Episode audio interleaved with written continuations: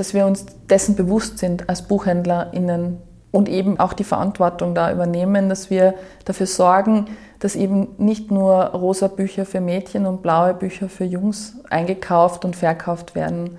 Mhm. Und dass wir selbst auch nicht nur diese Geschichten uns anschauen, sondern eben das Besondere, das andere, das Diverse suchen und das dann auch empfehlen, platzieren. Wenn wir eine gut sortierte Buchhandlung betreten, haben wir das Gefühl, eine riesige Auswahl zu haben und ganz frei entscheiden zu können, was wir kaufen und lesen wollen. Doch zu diesem Zeitpunkt wurden schon viele Vorentscheidungen getroffen. Wir haben deshalb einmal nachgefragt, wie kommt ein Buch überhaupt in den Handel? Wie und von wem wird ein Sortiment zusammengestellt? Warum herrscht so ein großes Ungleichgewicht zwischen Büchern von Autorinnen und Autoren auf dem Buchmarkt? Was können Buchhändlerinnen und Buchhändler zu mehr Diversität in den Bücherregalen ihrer Käuferinnen und Käufer beitragen? Und wie können wir unsere Lektüreauswahl bewusster treffen? Über diese und viele weitere Themen rund ums Bücherkaufen und Verkaufen haben wir in dieser Folge mit Verena Gruber gesprochen. Sie arbeitet als Buchhändlerin in Innsbruck. Seit 2019 leitet sie die Filiale der Tirolia im Dez. Gemeinsam mit der Autorin Mareike Fallwickel, die 2021 schon bei uns im Podcast zu Gast war, ihr erinnert euch vielleicht an die Folge, hat sie auf dem Instagram-Kanal der Tirolia das Format Frauen lesen mit Tirolia gestartet. Darin legen die beiden ihren Fokus auf Bücher von Frauen und auf Bücher über Themen, die Frauen bewegen und die auch von Männern gelesen werden sollten. Im Rahmen der Folge hört ihr einige Buchempfehlungen aus ihrem Insta-Talk vom 8. März 2022.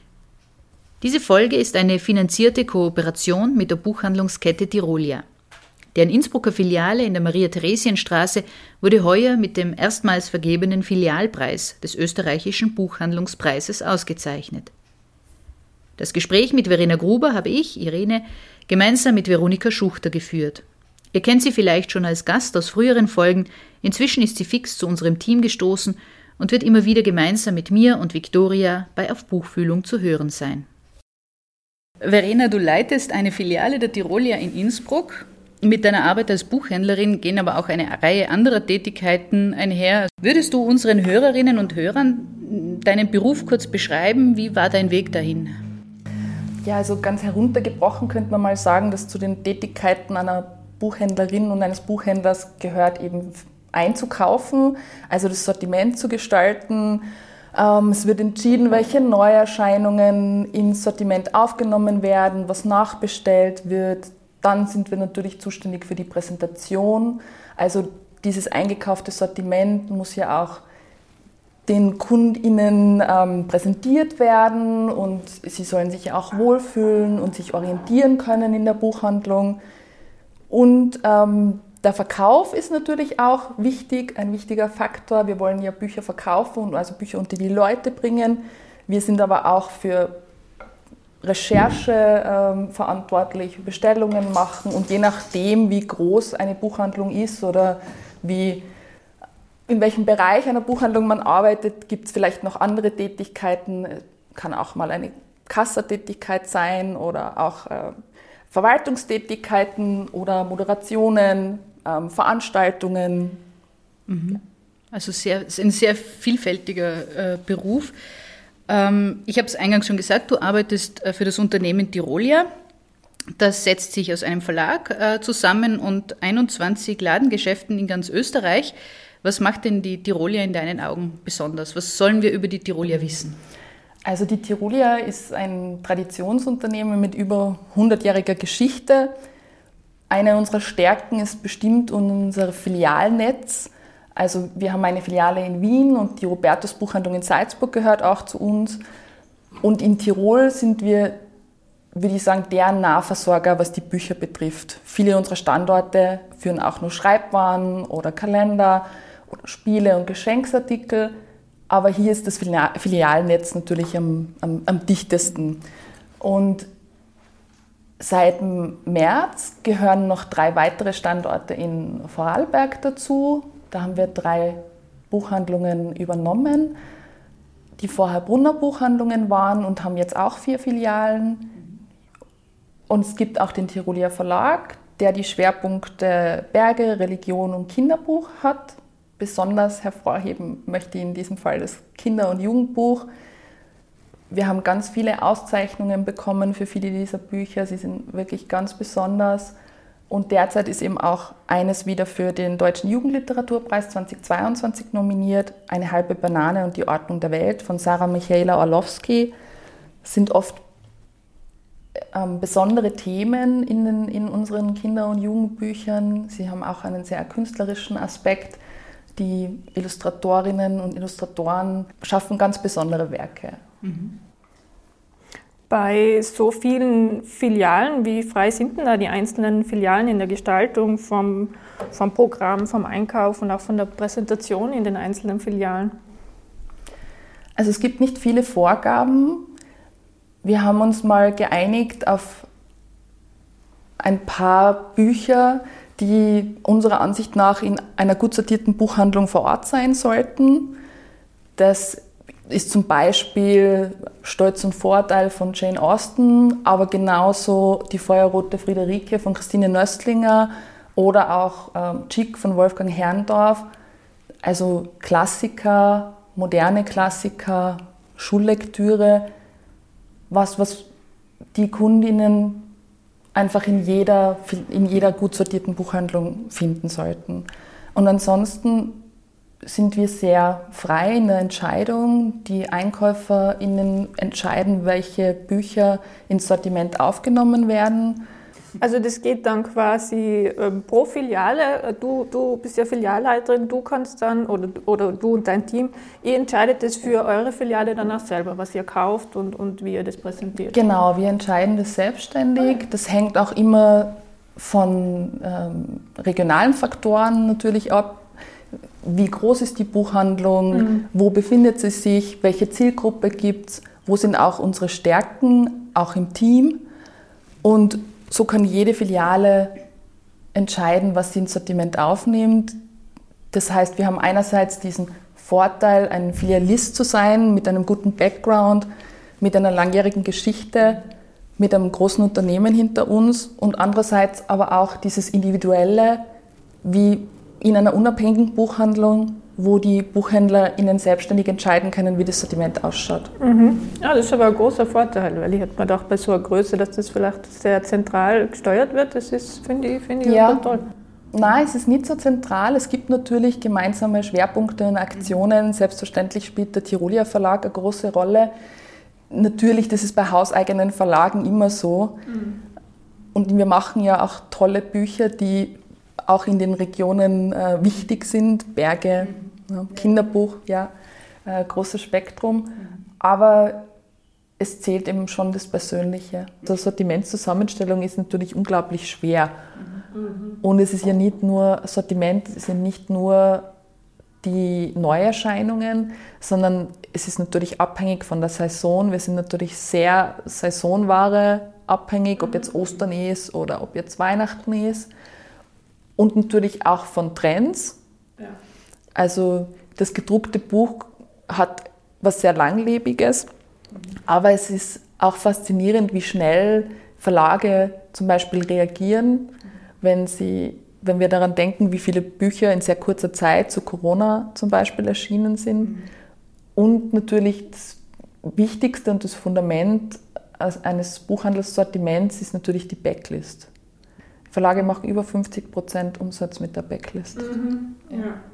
Natürlich nicht nur die Klassiker und die Schullektüre, sondern da ist eben, es erscheint ein neuer Krimi in einer Reihe, du verkaufst die Bände davor dann besser. Das mhm. ist so, ja, das ist Gesetz. Ja, das ist. Und eine gepflegte Backlist ist unglaublich wichtig, weil wenn die Verlage 50 Prozent mit dem Umsatz machen, dann ist es für uns natürlich genauso. Ja. Also das hat, und besonders im Kinder- und Jugendbuchbereich ist die Backlist extrem wichtig. Versuchst du da äh, auch irgendwie steuernd einzugreifen, indem du zum Beispiel darauf achtest, äh, unbekanntere Titel anzukaufen oder äh, Bücher von kleineren Verlagen oder, damit wir jetzt auch langsam zu unserem äh, Thema kommen, äh, Bücher von Frauen äh, stärker einzukaufen? Ähm, oder richtet sich das Angebot hauptsächlich nach der Nachfrage, die vermutet wird? Es ist sicher eine Kombination. Also ich sehe uns BuchhändlerInnen da schon sehr in der Verantwortung, auch was positiv zu verändern. Wenn wir die Bücher nicht einkaufen, dann sehen die KundInnen sie nicht. Mhm. Ähm, sie sind vielleicht für die, die kommen, nicht so präsent. Deswegen denke ich schon, dass das wichtig ist, dass wir auf sowas achten. Je besser wir Bescheid wissen, wie es im Hintergrund funktioniert, wie überhaupt ein Buch in den Buchhandel kommt. Mhm. Diese Strukturen sind natürlich wichtig für uns auch und für alle, die im Buchhandel arbeiten, damit man versteht, wie das funktioniert. Ja, also ihr habt im Podcast ja schon öfter über diese Themen gesprochen und jeder, der die Folgen gehört hat, weiß natürlich, dass äh, diese Vorauswahl, die getroffen wird, schon viel früher anfängt. Ja. ja. das fängt schon an, wer hat denn überhaupt Zeit zu schreiben, wer traut es sich zu, wer findet eine Agentur, äh, wer wird verlegt, wie ist die Positionierung im Programm, mhm. wer wird von den VertreterInnen, den BuchhändlerInnen empfohlen mhm. und was kaufen wir dann ein mhm. und was empfehlen wir dann und was lesen wir. Ja.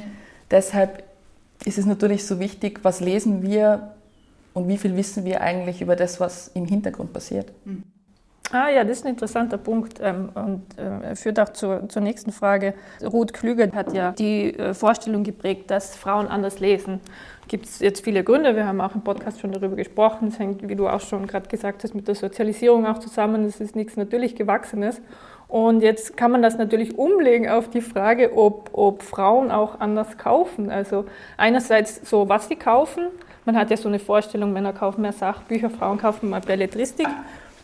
Ähm, aber auch so das Kaufverhalten. Also seht ihr da Unterschiede? Zum Beispiel lassen sich jetzt Frauen mehr beraten oder lassen sich Männer mehr beraten?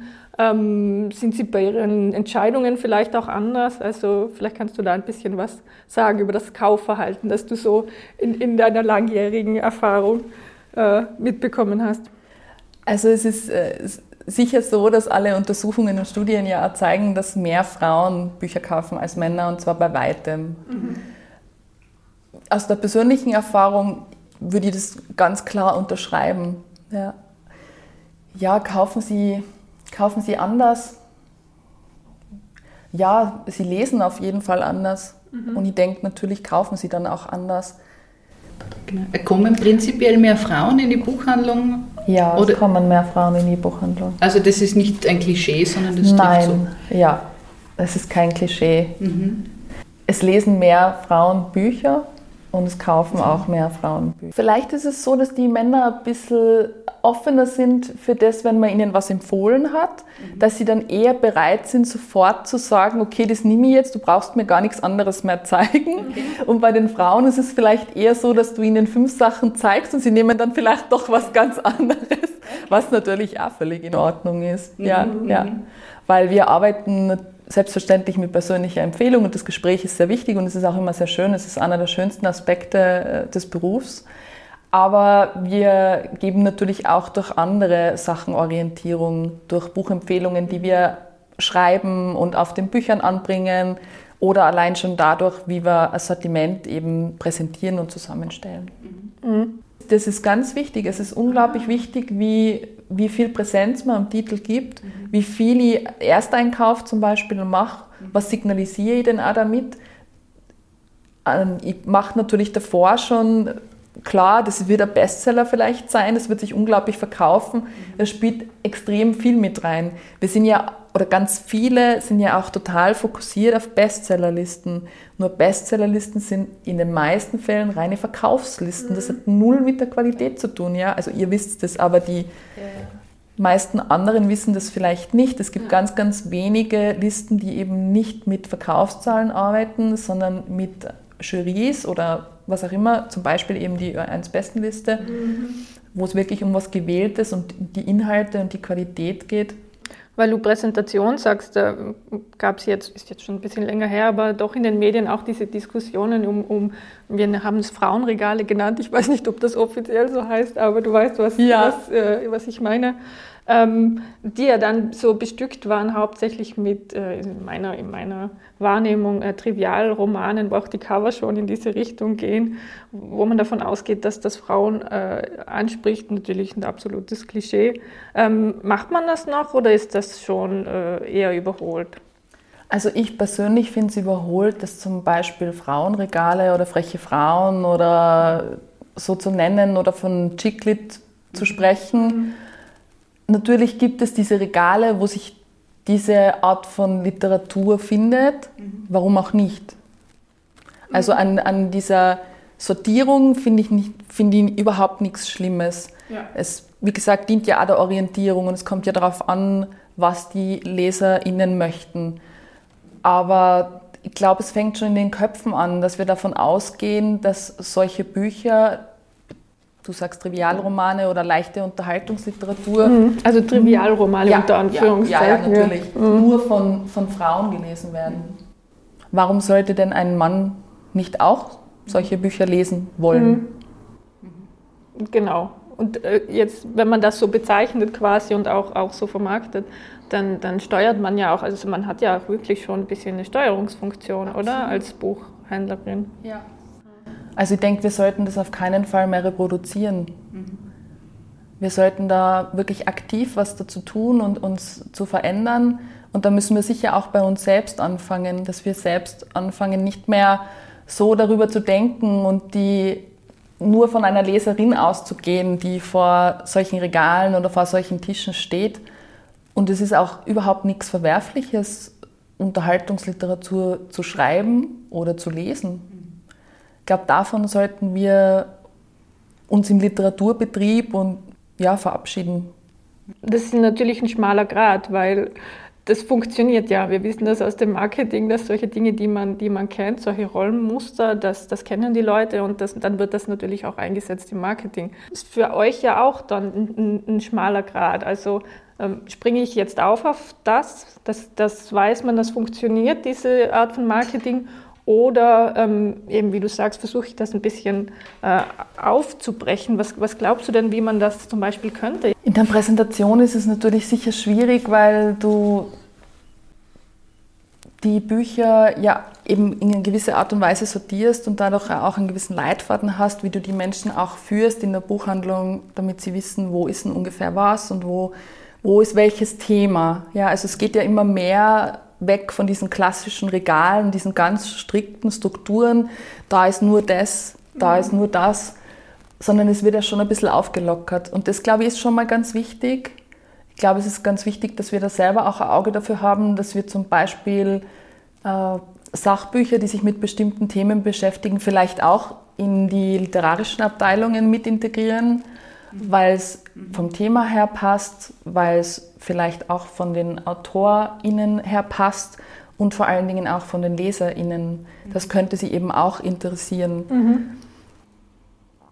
Und in der Beratung sehe ich, und in der Auswahl und in der Beratung sehe ich eigentlich unseren Hauptanknüpfungspunkt, wo wir was verändern können. Wir können es diverser gestalten, wir können diverser einkaufen, eben auch Bücher, die vielleicht leichtere Unterhaltungsliteratur sind, aber jetzt nicht so extrem Mainstream und die dann auch empfehlen. Das ist sicher das Wichtigste, mit den Menschen ins Gespräch kommen, sie vielleicht auch mal ja, da anzustupsen, über den eigenen Tellerrand hinaus zu lesen.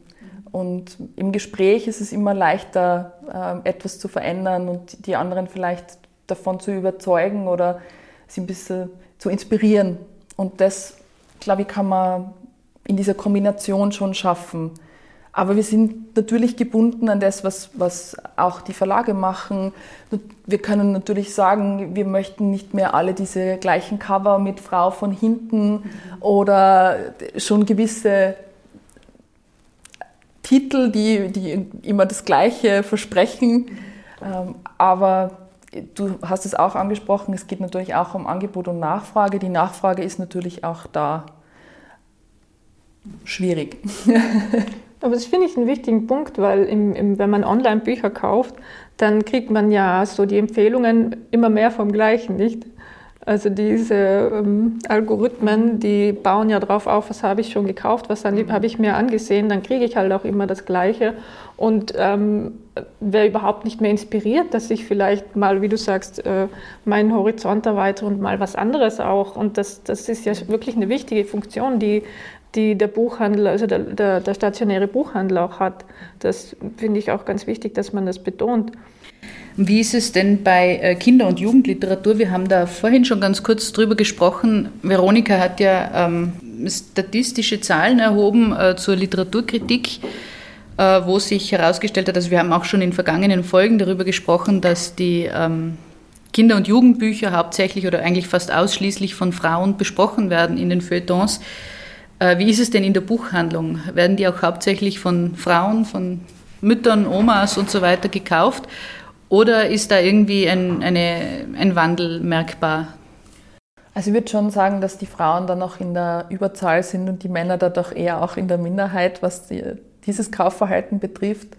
Aber man merkt auch, dass viele Kinder schon sehr selbstständig sind, dass die sich auch dafür interessieren, dass die sehr aufmerksam zuhören, wenn man ihnen was empfiehlt und wir richten uns auch gerne nach den Kindern, wenn sie dabei sind. Und ab einem gewissen Alter und wenn sie VielleserInnen sind, dann merkt man auch schon, dass sie ganz genau wissen, was ihnen gefällt oder sie eben auch gerne mal was Neues ausprobieren und dann auch selbstständig die Buchhandlung erkunden und äh, auf den Tischen stöbern und schauen, was auch empfohlen wird. Mhm gute Buchempfehlungen zu geben, das ist ja wirklich eine Kunst, oder? Vor allem, wenn jemand kommt und sagt, ja, ich weiß jetzt nicht so genau, dass man da dann irgendwie die richtigen Fragen stellt, um in die richtige Richtung zu kommen.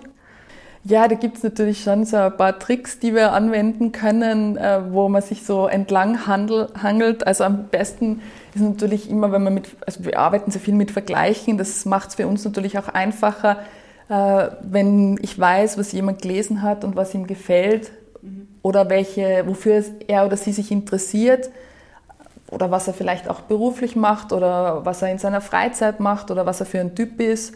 Oder dann geht es einfach schon ein bisschen leichter und so versuchen wir uns da so entlang zu hangeln und dann schlägt man halt mal was vor und erzählt ein bisschen was drüber. Es ist ja eigentlich das Schönste dann, wenn äh, es funktioniert und es mitgenommen wird, es verschenkt wird und die Beschenkte oder der Beschenkte sich dann sehr darüber freut und dann vielleicht auch kommt. Sich auch mal wer beschwert und gesagt, sie haben mir dieses Buch empfohlen, es war so furchtbar. Ja, ja natürlich. so, ja. Ah, ich habe gedacht, die lassen das dann einfach. Nein, die fragen vielleicht Nein. Die machen sich die Mühe und kommen wieder. Ja. Wollen sie also, es dann zurückgeben, ja, oder? Es ist ganz unterschiedlich.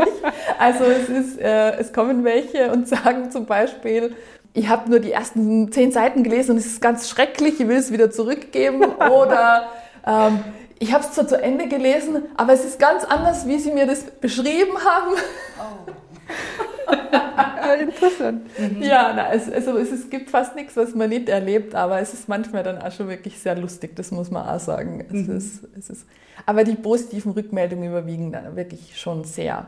Was liest denn du als Buchhändlerin, beziehungsweise wie wählst du aus, was du liest? Also hast du noch den Luxus, einfach nach persönlichen Vorlieben äh, auswählen zu können? Oder hast du schon irgendwie im Hinterkopf, was du lesen musst, weil das irgendwie viel nachgefragt werden könnte oder was du empfehlen könntest in Zukunft? Also ist das, ist das bei dir noch ganz frei oder ist das schon ein bisschen geführt von diesem Gedanken, was kann ich empfehlen? Also liest du auch Krimis, obwohl du Krimis zum Beispiel gar nicht magst? Also früher habe ich vielleicht mehr nach ein bisschen Auftrag gelesen. Mittlerweile mache ich das schon ein bisschen freier und lese noch mehr nach Interesse. Aber ich lese natürlich auch Sachen, die jetzt die ich lese, weil es ja auch mein Job ist. Ja. Also ich lese auch mal ein Krimi, damit ich ihm was empfehlen kann. Ich lese auch Unterhaltungsliteratur, damit ich was empfehlen kann. Aber meine persönlichen Lesevorlieben sind natürlich schon ein bisschen anders. Also ich lese, lese gerne eben Debüts oder deutschsprachige Autorinnen, ähm, auch Sachbücher zu feministischen Themen.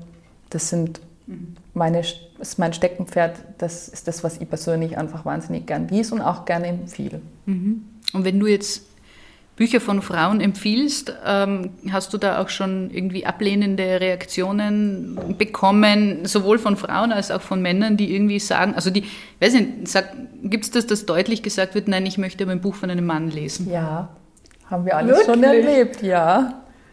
Also es sind vielleicht schon mehr, mehr Männer, oder vielleicht ist es sogar so, dass es mehr Frauen sind, die für Männer Bücher kaufen, die dann sagen, er liest aber nur Bücher, Bücher von Männern. Okay. Das kommt durchaus vor. Mhm. Und im Sachbuchbereich ist es sicher noch schwieriger, weil viele einfach auch, wenn sie an Experten denken, mhm. eben wirklich den Experten im Kopf haben und nicht die Expertinnen. Mhm. Da was zu verändern, ist natürlich schon auch schwierig. Mhm. Und die Sachbuchprogramme, wenn man sich das so anschaut, sind auch nicht so divers teilweise. Auch je nach Thema natürlich. Aber jetzt, wenn wir da zum Beispiel von geschichtlichen Themen oder politischen Themen oder Sachbüchern ausgehen, ist es schon oft sehr einseitig und sehr, sehr männerlastig. Besonders im Kinderbuchbereich ist es natürlich extrem, ja. Also Rosa Prinzessin und Blauer Ritter. Ähm, wir können da gegensteuern durch eben ein diverseres Einkaufsverhalten, dass wir eben Bücher einkaufen, die von, von dieser Sorte einfach oder von diesem, diesem Blickwinkel einfach weggehen äh, und die dann empfehlen. Mhm. Ähm, ob sie dann gekauft werden, ja, ist nicht, haben wir natürlich noch einen begrenzten Einfluss. Ne? Aber wenn ich sie nie auf Lager habe und wenn ich sie nie empfehle, dann werde ich sicher nichts verkaufen. Jetzt ähm, seid ihr ja auch sehr aktiv, was Veranstaltungen äh, angeht. Die haben ja auch einen gewissen Steuerungseffekt, also wo ihr selber wirklich was machen äh, könnt. Äh, eine Veranstaltung stellen wir in dieser Podcast-Folge ja vor und äh, haben auch O-Töne daraus äh, eingebaut. Und zwar heißt die Frauen lesen mit Tirolia. Eine Veranstaltung, die du zusammen mit Mareike Fallwickel auf Instagram durchführst. Wie ist denn das zu dieser Kooperation gekommen? Also Mareike und ich haben uns im Zuge ihres ersten, ersten Romans Dunkelgrün fast schwarz kennengelernt. Sie war zu einer Lesung in Innsbruck beim Stadtlesen und wir waren davor schon so leicht connected über Instagram. Und es war irgendwie, ja, es hat sofort gepasst, auf der persönlichen Ebene auch. Und wir haben uns auch danach immer sehr, sehr viel ausgetauscht, äh, als Vielleserinnen mit ähnlichem Fokus, würde ich jetzt sagen. Und als ihr zweiter Roman, Das Licht ist hier viel heller, dann als Taschenbuch erschienen ist, haben wir uns gedacht, wir könnten ein Insta-Live-Gespräch dazu machen. Und im Zuge dessen haben wir einfach auch noch über andere Bücher von Autorinnen gesprochen. Und das ist sehr, sehr gut angekommen. Wir haben sehr viele schöne positive Rückmeldungen bekommen. Und aus diesem ersten Gespräch ist dann eigentlich Frauenlesen mit Tirolia entstanden. Ist da wieder eine geplant? Können wir schon was ankündigen oder ist das noch nicht fixiert? Es ist noch nicht fixiert, aber wir sind natürlich schon in Planung. Wir werden auf jeden Fall weitermachen.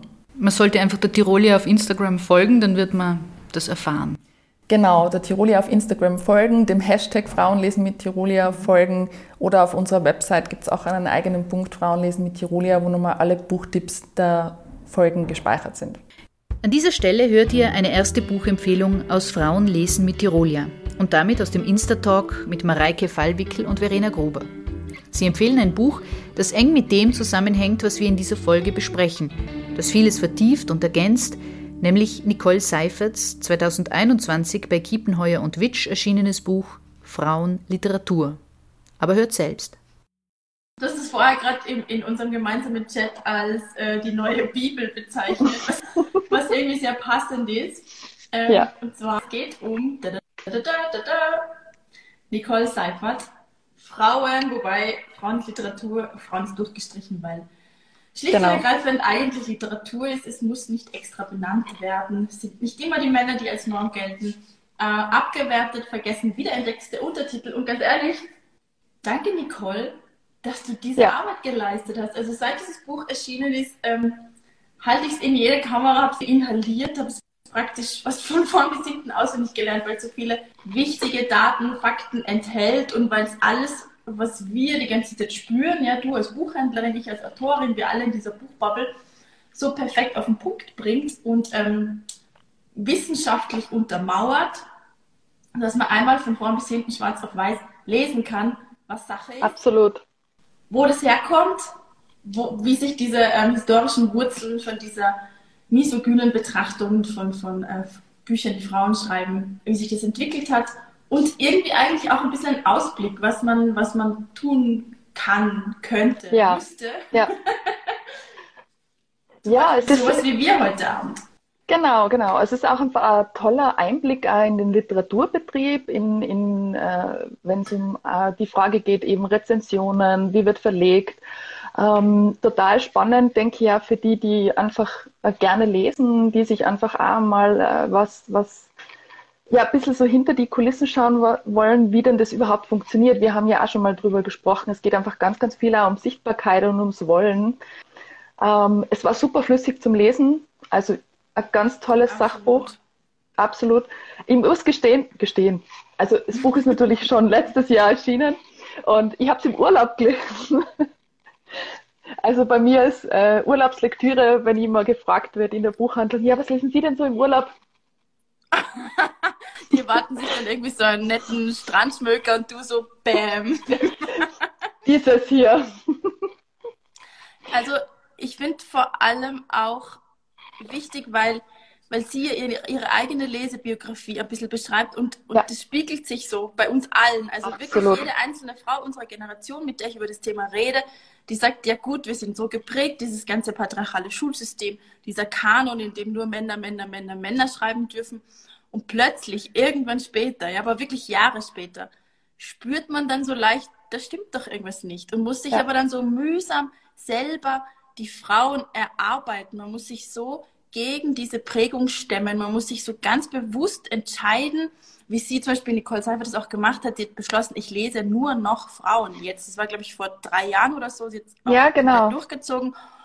Und was ich aber auch feststelle in all diesen Gesprächen, in dem Moment, wo man das macht, dann gibt es so viel zu entdecken. Es gibt so eine wirklich große neue Welt des Lesens. Es gibt dann, dann alle diese Leute, die sagen, boah, plötzlich macht mir das Lesen wieder Spaß. Wo waren ja. denn all diese Bücher mein ganzes Leben lang? Die waren einfach nur unsichtbar. Und umso mehr freue ich mich, dass wir heute ein paar äh, solche Titel vorstellen.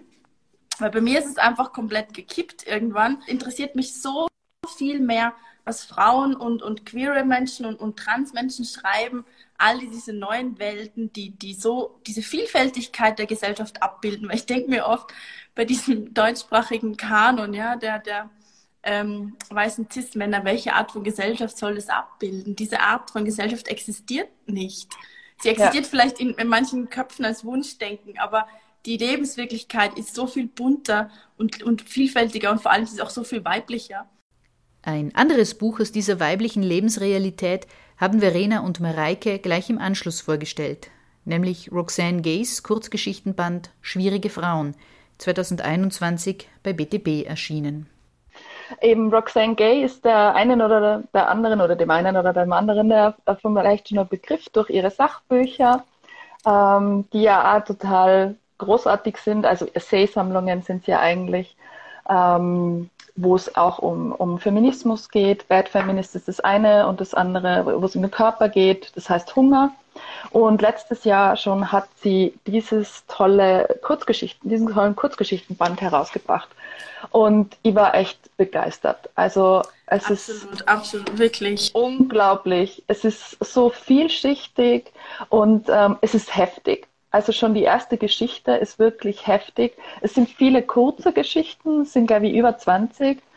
Und es ist, also Anne geht mehr unter die Haut wie die andere und sie, sie, sie greift so viele Themen auf, aber sie bildet auch einfach, wie du sagst, diese, die Gesellschaft viel besser ab, als wie, keine Ahnung, 100 Romane, die ich von Männern gelesen habe, die mich einfach nie zu begeistern haben können, wie diese kurzen Texte, die auch sprachlich einfach toll sind. Was hast du es ja. im Original gelesen? Ja, ja. Also ich habe die Übersetzung, ja. aber mir hat die Übersetzung auch wirklich richtig gut gefallen. Also ich finde, ich kann es jetzt natürlich, ich habe jetzt nicht den Vergleich, aber es, es fühlt sich beim Lesen wirklich gut an. Was mir also getaugt hat, ähm, also ich stehe absolut auf Kurzgeschichten, wenn die diverse Kriterien erfüllen. Sie müssen irgendwie ein bisschen weird sein, ja, ein bisschen so ja. irgendwas komisches, nicht greifbares haben. Am besten auch irgendwie einen Tick zu früh aufhören. Also so, wo man sich denkt, irgendwas ist jetzt aber nicht auserzählt, aber eigentlich ist es der richtige Moment, um aufzuhören. Und wenn sie im besten Fall irgendwie so einen Gedanken oder ein Gefühl aufgreifen, das man selber nicht so wirklich beschreiben könnte. Also wo man das Gefühl hat, ja, ja, ja, genau so. Und das, das macht sie so hervorragend. Also oft sind das wirklich, wie du sagst, so, so kurze, Geschichten, aber die, die sind trotzdem dann so intensiv und so heftig und prägen sich ein und sind so gut. Und ich wollte auch irgendwie, man kann sowieso nicht am, am, am Stück lesen, das ist irgendwie heftig. Ich wollte dann auch irgendwie nicht, dass es aufhört. Also irgendwie dieses Wissen, ich habe noch, noch eine Geschichte, noch eine Geschichte war da irgendwie sehr ja. ähm, positiv. In diesem Sinne freue ich mich schon sehr. Ich hoffe, sie schreibt irgendwie mehr literarische Sachen. Bevor es gleich mit unserem Gespräch weitergeht, hört ihr noch einen weiteren Buchtipp, nämlich In all deinen Farben von Bolu Babalola, diesen Frühling im Eisele Verlag erschienen. Wollen wir vielleicht gleich noch mit einer anderen schwarzen Autorin weitermachen? Dieses ja, hübsche das, Büchlein. Das ich schon zu Hause, aber noch nicht gelesen. Ja, es ist gerade heute in der Buchhandlung angekommen. Cooles Cover auch außerdem. Großartiges Cover, der Eisele Verlag, große Coverliebe, immer beim Eisele Verlag, klar. Haben wir auch schon ganz viele ganz tolle Bücher von Frauen gelesen, müssen wir auch sagen. Und dieses schöne Stück äh, in all deinen Farben von Bolo Babalola, ein New York Times Bestseller, eben jetzt gerade erschienen. Mhm. Ähm, das Tolle an dem Buch ist, es ist, es ist alles, was du gesagt hast, was, es sind auch Kurzgeschichten, es sind Love Stories, ja. Ähm, wir erinnern uns alle noch zurück an Circe von Madeline Miller. Großartiges ja. Buch, wo sie ähm, eben die, die Geschichte von Odysseus nicht aus seiner Perspektive erzählt hat, sondern eben aus der Perspektive von Circe. Und die Bolo Babalola äh, nimmt sich jetzt ähm, mythischen Liebesgeschichten an, zum Beispiel Scheherazade oder Psyche oder ähm, Tisbe oder Nofretete und schreibt diese Geschichten ganz neu. Es ist, ähm, es ist schräg, es erklärt dir nicht alles. diese, diese, die Frauen sind in diesen äh, Geschichten nicht so wie in der Mythologie ganz oft einfach nur Opfer oder ähm, Objekte, sondern die sind, die sind Subjekte, die agieren, die entscheiden sich, die stehen ein, die lieben, die sind leidenschaftlich, ähm, die sind einfach, ja, die sind witzig, es ist, es ist, es ist bunt, es ist, es ist schräg und es macht einfach irrsinnig Spaß, es zu lesen. Also es ist sicher, würde ich jetzt sagen, leichtere Version von Circe, ja. Ähm, es erreicht aber vielleicht auch noch ganz andere Menschen. Ja, also einfach, wer einfach auch Lust auf Liebesgeschichten hat, ist in, bei dem Buch genauso richtig wie jemand, der gern feministische Literatur liest, finde ich. Also es ist, ähm, es ist einfach so vielschichtig, wie Frauen vielschichtig sind und das ist großartig. Oh. Jetzt hast du Instagram schon erwähnt. Ähm, Instagram, Bookstagram, da sind ja auch sehr viele Buchhändlerinnen und äh, Buchhändler äh, tätig. Und zahlreiche Autorinnen und Autoren haben, glaube ich, inzwischen äh, verstanden, dass es nicht nur die Rezensentinnen in den klassischen Feuilletons sind, die ihre Bücher zu Erfolgen machen, sondern dass das auch in der Buchhandlung oder vor allem auch in der Buchhandlung passiert. Merkst du da irgendwie eine andere Wertschätzung gegenüber deinem Beruf oder deiner Berufsgruppe inzwischen? Oder gibt es da, da Annäherungsversuche in irgendeiner Weise von Autorinnen und Autoren? Die gibt es sicherlich und es gibt auch viele Berührungspunkte, weil sehr, sehr viele AutorInnen auch sehr große LeserInnen sind und, und viel LeserInnen und sehr begeistert überhaupt sind. Und es ist sehr schön. Also ich finde diesen Kontakt wirklich toll. Ich finde die, diesen Austausch auch super und die Bookstagram-Community ist sowieso sehr, ja, sehr herzlich und, und, und sehr offen und das macht einfach auch Spaß, sich als Buchhändlerin dort herumzutreiben und zu schauen, was die anderen so lesen. Natürlich gibt es immer gewisse Hypes dann, mhm. aber man entdeckt sicherlich auch die eine oder andere Perle oder schließt Freundschaften und wir merken schon auch, dass äh, die sozialen Medien wichtig sind. Sie sind wichtig für die AutorInnen, um Kontakt zu halten mit der Leserschaft, aber auch natürlich mit dem Buchhandel. Mhm. Aber auch TikTok zum Beispiel hat einen großen Einfluss. Also es gibt schon mittlerweile TikTok-Bestseller. Das merken wir auch definitiv in den Verkaufszahlen. Wenn da ein Buch sehr, sehr oft gezeigt wird mhm. auf BookTok, dann äh, geht es richtig rund in der Buchhandlung. Ist das eine andere Zielgruppe, eine jüngere Zielgruppe? es ist definitiv eine jüngere Zielgruppe und die sind auch sehr buchaffin. Also ich würde jetzt die Generation Z überhaupt nicht abschreiben. Mhm. Ähm, ich glaube, da wächst wirklich eine Generation heran, die ja wirklich unsere Zukunft auch im Buchhandel und, in, und sein kann. Die sind sehr wertschätzend. Die BookTalk-Bücher werden eben offensichtlich nicht einfach nur übers Internet gekauft. Selbstverständlich haben wir alle auch Online-Shops und sie werden dort auch bestellt. Aber die schätzen auch den stationären Handel. Die schätzen auch, dass sie sich dann umschauen.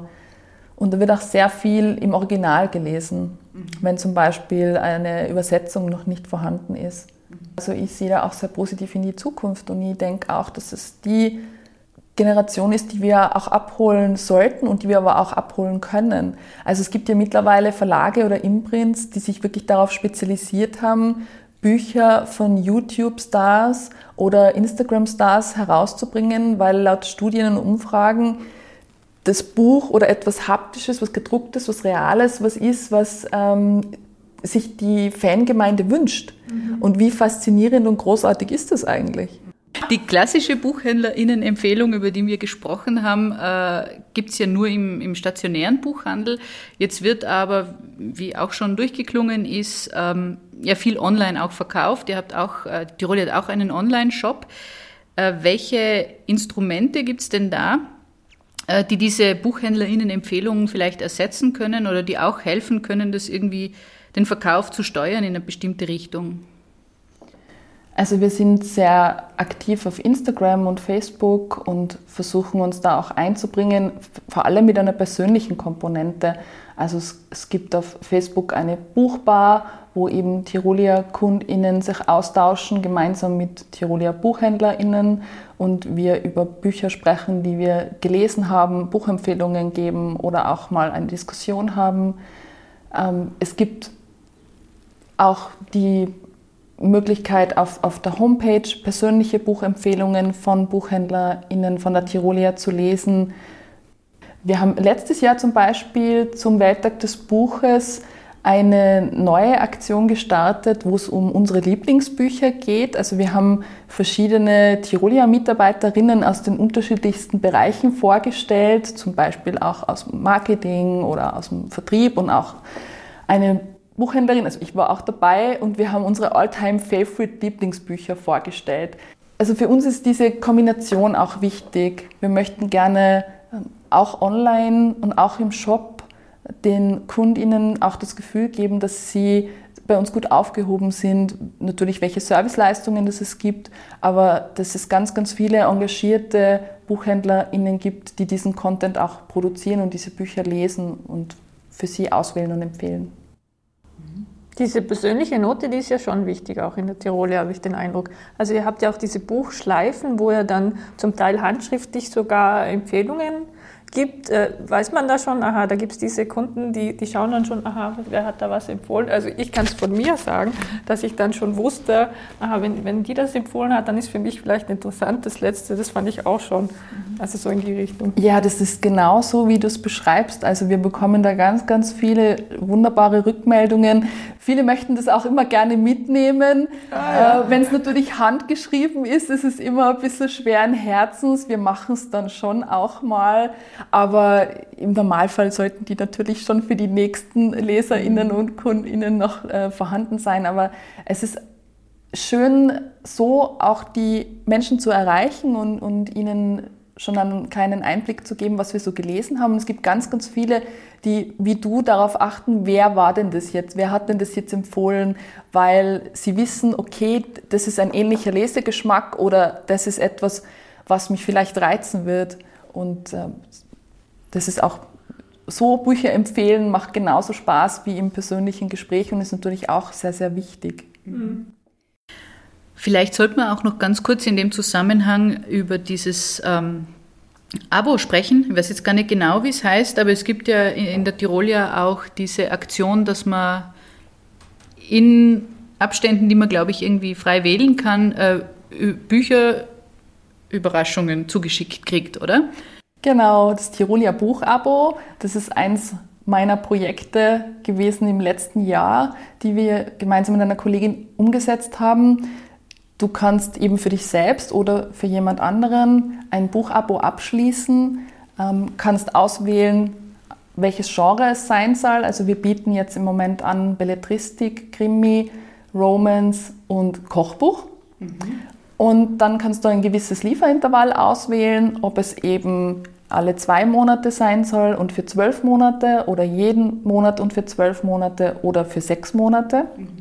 Und dann bekommst du oder bekommt der oder die Beschenkte ein persönlich ausgewähltes Buch, je nach Lesevorlieben, eingepackt und mit einer von mir handgeschriebenen persönlichen Nachricht zugeschickt oder kann es natürlich auch in seiner Lieblingstiroler abholen. Mhm. Wir orientieren uns natürlich da schon an den Lesevorlieben, weil es soll schon eine, soll natürlich was sein, womit man wirklich eine Freude hat.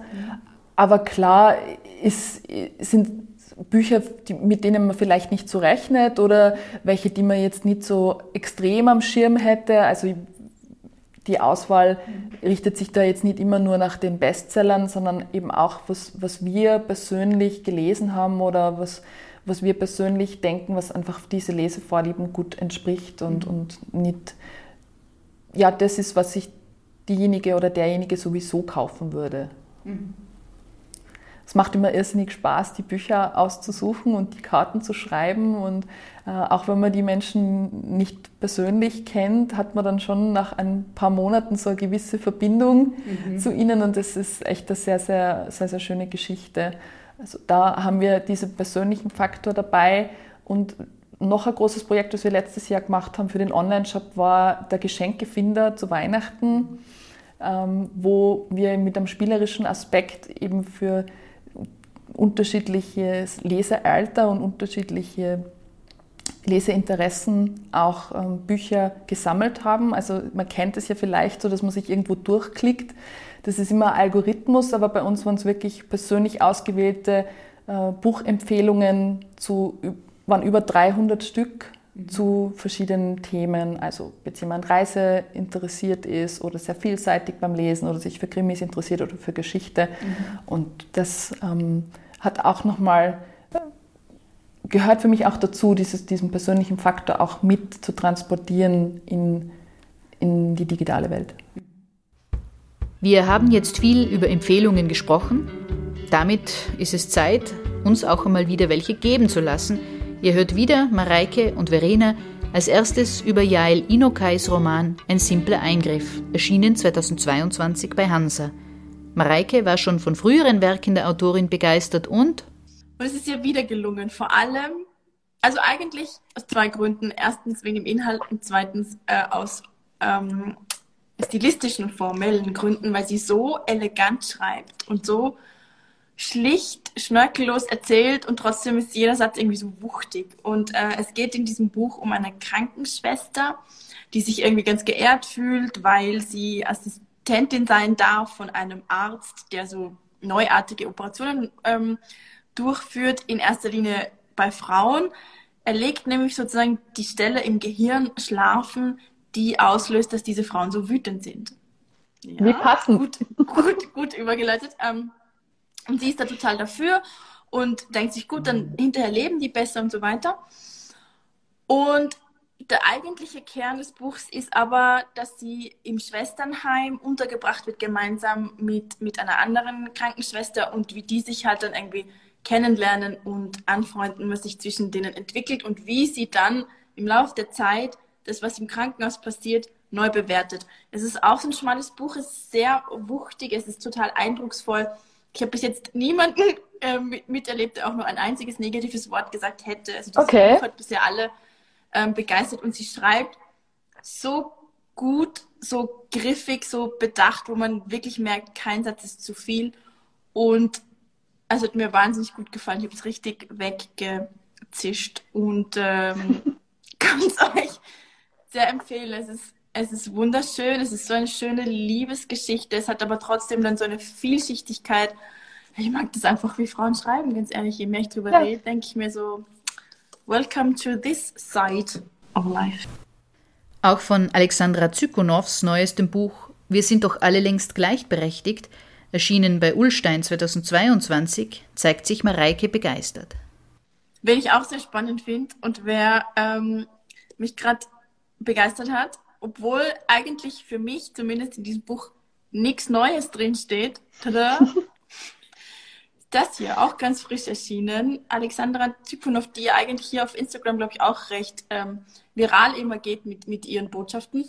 Wir sind doch alle längst gleichberechtigt, ist der Titel und der Untertitel lautet 25 Bullshit-Sätze und wie wir sie endlich zerlegen. Und ich habe mir nur gedacht, danke für diese Anleitung, weil ich einfach ganz oft solche Gespräche führe, weil ich ganz oft alle diese Sätze, wirklich jeden einzelnen, den sie nennt, zu hören bekomme.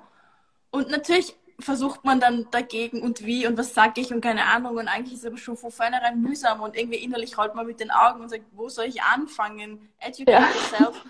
Und ähm, hier sind ein paar Bücher.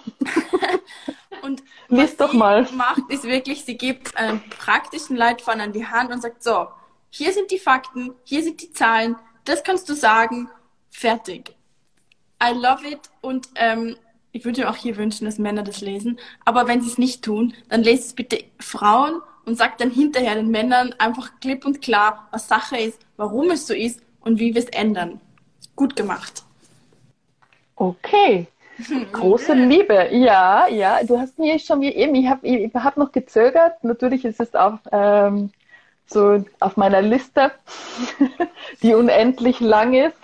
Ich folge ja auch hier schon länger und sie ist halt wirklich eine der Frauen, die es halt so raushaut, ja, so direkt. Ja. Ich mag das. Das ist dann so, gerade auch in den Lockdowns, dieses ganze No-Bullshit herumgeeiere, sondern so, wie schaut's aus? Ba, ba, ba.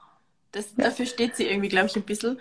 Und das ist Super. in dem Buch einfach genauso. Also der Ton, ähm, cool. ganz klar. Ja. Ohne herumgeschwurbel. Eine Buchempfehlung, die uns wieder zu unserem Gesprächsthema zurückführt, ist Das Paradies ist weiblich. Ein von Tanja Reich 2022 im Kein und Aber Verlag herausgegebener Band. Wenn euch der Name bekannt vorkommt, ja, Tanja Reich war schon bei uns im Podcast zu Gast und hat uns letzten Herbst den Leikam Verlag vorgestellt, für den sie das literarische Programm gestaltet. Aber hören wir rein, was Mareike und Verena zu ihrem Buch zu sagen haben. Ja, womit könnte man jetzt weitermachen? Jetzt fehlt mir irgendwie die passende Überleitung. Aber du hast nein, recht, nein, natürlich. Ja, eben. Da ist es. Genau. Wir reden über das Patriarchat. Ja, du auch.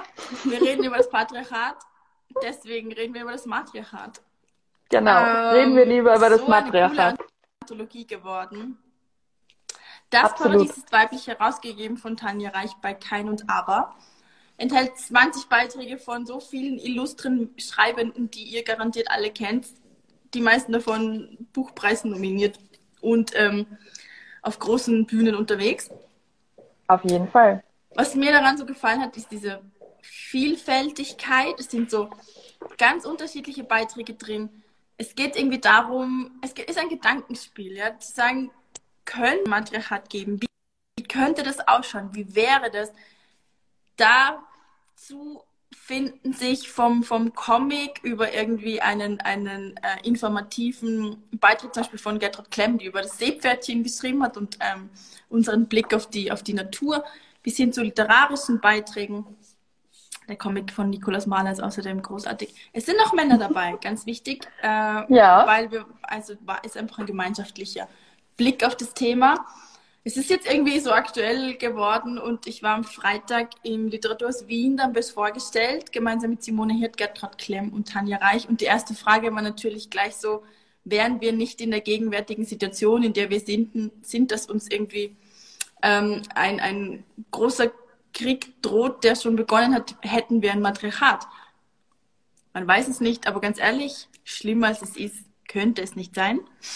Deswegen, cooles Cover auch hier, ganz ehrlich. Absolut, absolut. Sticht ähm, sofort ins Auge. Es ist zumindest wert, darüber nachzudenken, finde ich, und sich damit zu beschäftigen. Deswegen kann ich es absolut ans Herz legen. Es ist vor Erscheinen schon in die zweite Auflage gegangen. Yeah, yeah, yeah. Es ist auch yes. ein Beitrag von mir drin, habe ich es ganz vergessen. Ja, genau, ähm, genau, das wollte ich schon noch erwähnen. Ja. Gut.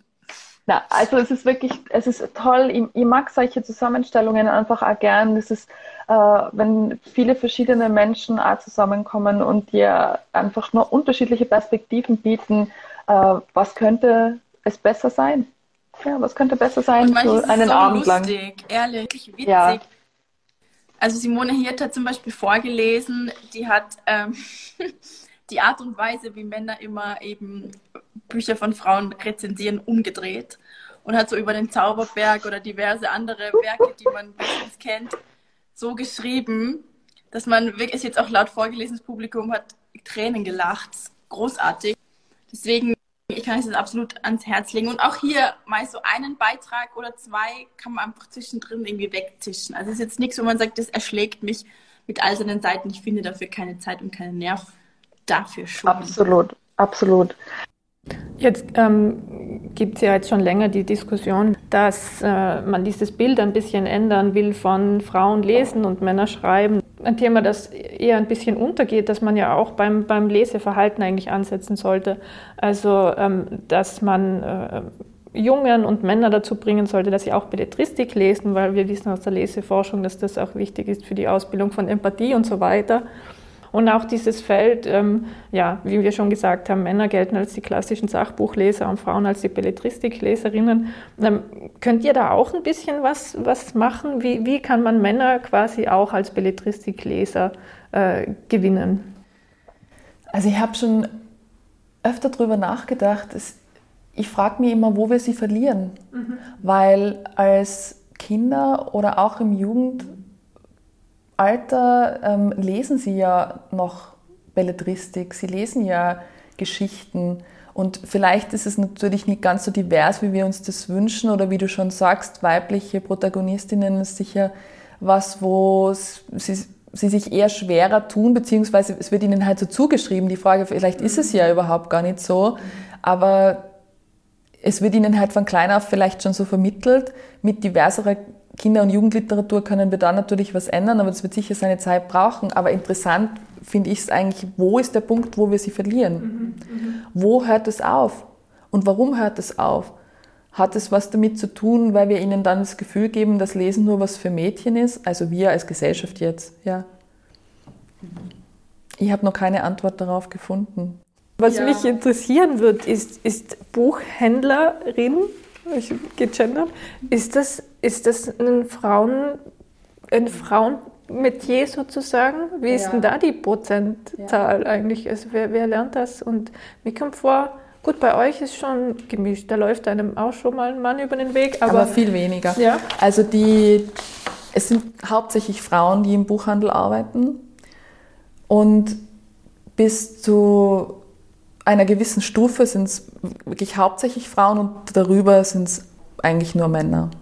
Aber was ich noch fragen wollte, jetzt, weil es mich persönlich interessiert, so Literaturkritik spielt im Buchhandel keine Rolle, oder? Dass wenig. wenig. Früher war das echt ein Früher Ding. Mehr, Sorry. Nein, ich nein, es tut mir nein, nein, schon vereinzelt, gell? aber ja, es ist jetzt nicht mehr so wie früher, wo du da wirklich, äh, wo du gewusst hast, wenn literarisches Quartett war, sind die Leute gegangen und haben sich das gekauft. Gell? Eben, das ist nicht mehr so, oder? Ja. Mhm.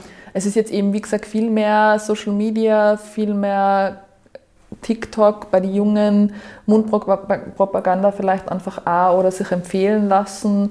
Ähm, viele tauschen sich ja aus dann und, und sagen, okay, ich habe gehört. Und, äh, aber Literaturkritik ist schon sehr wenig. Also ich, wir lesen es nicht, also wir, ich lese es natürlich. Ähm, Aber du liest es. Und ja, dann beeinflusst vielleicht deine Programmgestaltung. Na, weil da habe ich es ja schon lange einkauft, wenn du was drüber schreibst. Ja, ja. Weil das habe ich ja meistens schon ein halbes Jahr vorher einkauft. Also ja. mir hilft die Literaturkritik in dem Fall gar nichts. Ah. Mir hilft es eigentlich nur, wenn ich es zum Beispiel selber nicht lese.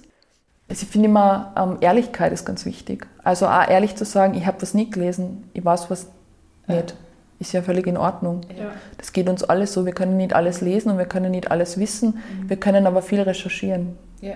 Und gemeinsam vielleicht auch auf, was, auf ein gutes Ergebnis kommen oder was herausfinden und über das dazulernen. Mhm.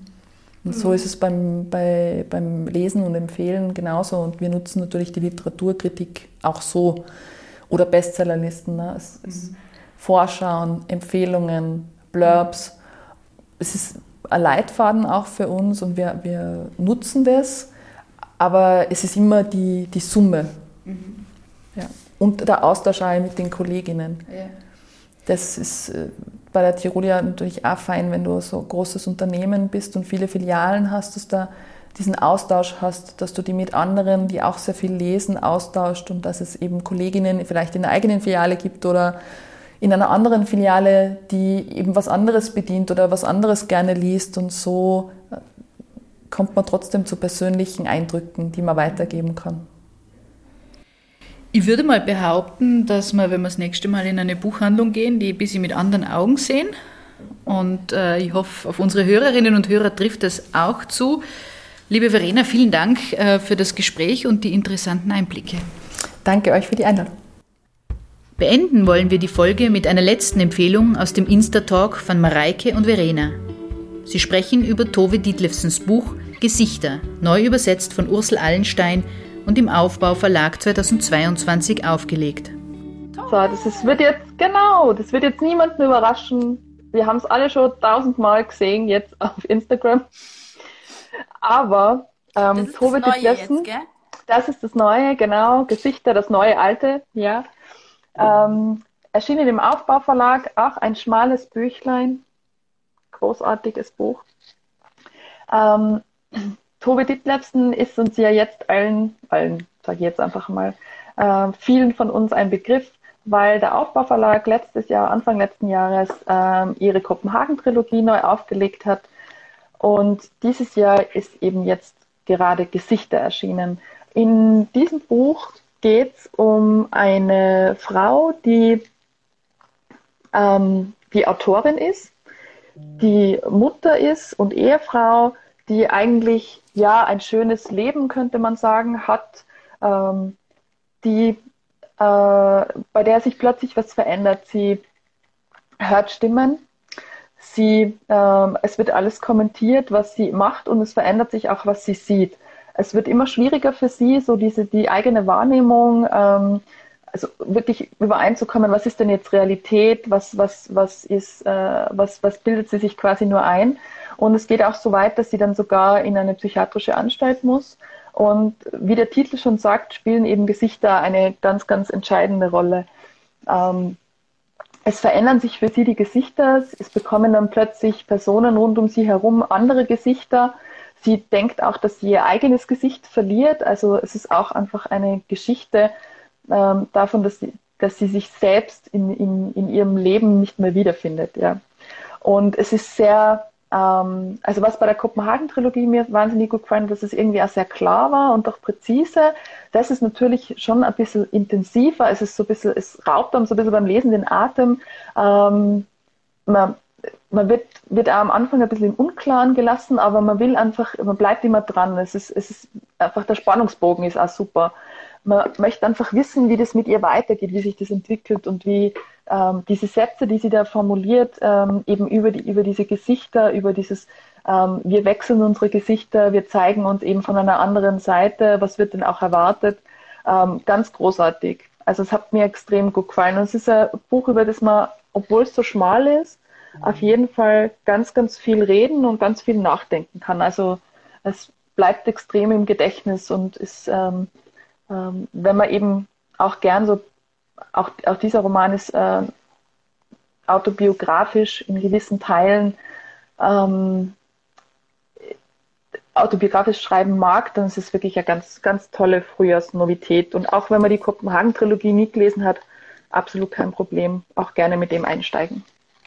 Mir hat diese Trilogie so fasziniert, dass ich dann irgendwie ähm, über die Autorin eben nachgelesen ja. habe und mir dann auch gedacht habe, krasse Biografie, ja, dieses irgendwie so halb zerstörte Frauenleben, diese, dieser Kampf ums Schreiben gegen die ganzen Widerstände, was sich einfach so durchzieht bei so vielen schreibenden Frauen. Und während du es jetzt erzählst, habe ich mir gedacht, was halt auch oft so unter den Tisch fällt, ist, dass Frauen, wenn sie denn geschrieben haben, wenn es die Umstände ermöglicht und zugelassen haben, dann haben die inhaltlich immer schon diese Themen behandelt. Also kein Wunder, dass Frauen ähm, so abgewertet wurden und dass diese Bücher sozusagen ähm, nichts wert waren, weil wenn ich das Patriarchat bin, kann ich das ja natürlich nicht zulassen, dass ich dann sage, okay, lest bitte alle dieses Buch. Es erklärt, warum ich so scheiße bin. Ja. Und das zieht sich durch und das finde ich so interessant und krass seit Jahrhunderten mittlerweile, dass Frauen raffiniert auf welche Weise auch immer, mit, mit Witz, mit Humor, mit, mit kritischen ähm, Ansätzen von ihrer Lebenswelt erzählen, wie es ihnen geht, was passiert. Manchmal sind das Metaphern, manchmal nicht. ähm, sehr oft können Kritiker das einfach nicht erkennen, nicht einordnen, weil ihnen der Bezug fehlt, weil sie ihre Arbeit nicht gemacht haben und nicht wissen, was vorher kam und warum ähm, Frauen diese Dinge schreiben. Und das ist so wichtig, finde ich, halt auch zu sehen, warum es aus inhaltlichen Gründen so abgewertet wird, warum es aber auch aus den gleichen Gründen so wichtig ist, es zu lesen und warum es, glaube ich, dann Frauen wie uns oder allen, die, die sich damit beschäftigen, die Augen so sehr öffnet und warum wir dann irgendwie gerade so gierig sind nach mehr, nach all diesen Geschichten, die so vielfältig und spannend und neu und anders sind. Ja. Mareike Fallwickel, der neue Roman Die Wut, die bleibt, übrigens in diesem Jahr bei Rowold erschienen ist und den wir euch auch sehr ans Herz legen wollen, hat es mit diesem Plädoyer für Bücher von Frauen auf den Punkt gebracht und schöne Schlussworte für die Folge geliefert. Wenn ihr auch gierig geworden seid nach diesen Geschichten, nach den empfohlenen Büchern, dann schaut in die Show Notes. Wir haben die erwähnten Titel dort für euch aufgelistet. Den gesamten Insta-Talk mit weiteren Empfehlungen findet ihr auf dem Kanal der Buchhandlung und unter dem Hashtag Frauenlesen mit Tirolia. Diese Folge ist mit freundlicher Unterstützung der Buchhandlung Tirolia entstanden, der wir herzlich für die gute Zusammenarbeit danken. Ein großer Dank geht speziell an die beiden Mitarbeiterinnen Verena Gruber und Bianca Jennewein sowie an Mareike Fallwickel dafür, dass wir Teile aus dem Insta-Talk für die Folge verwenden durften.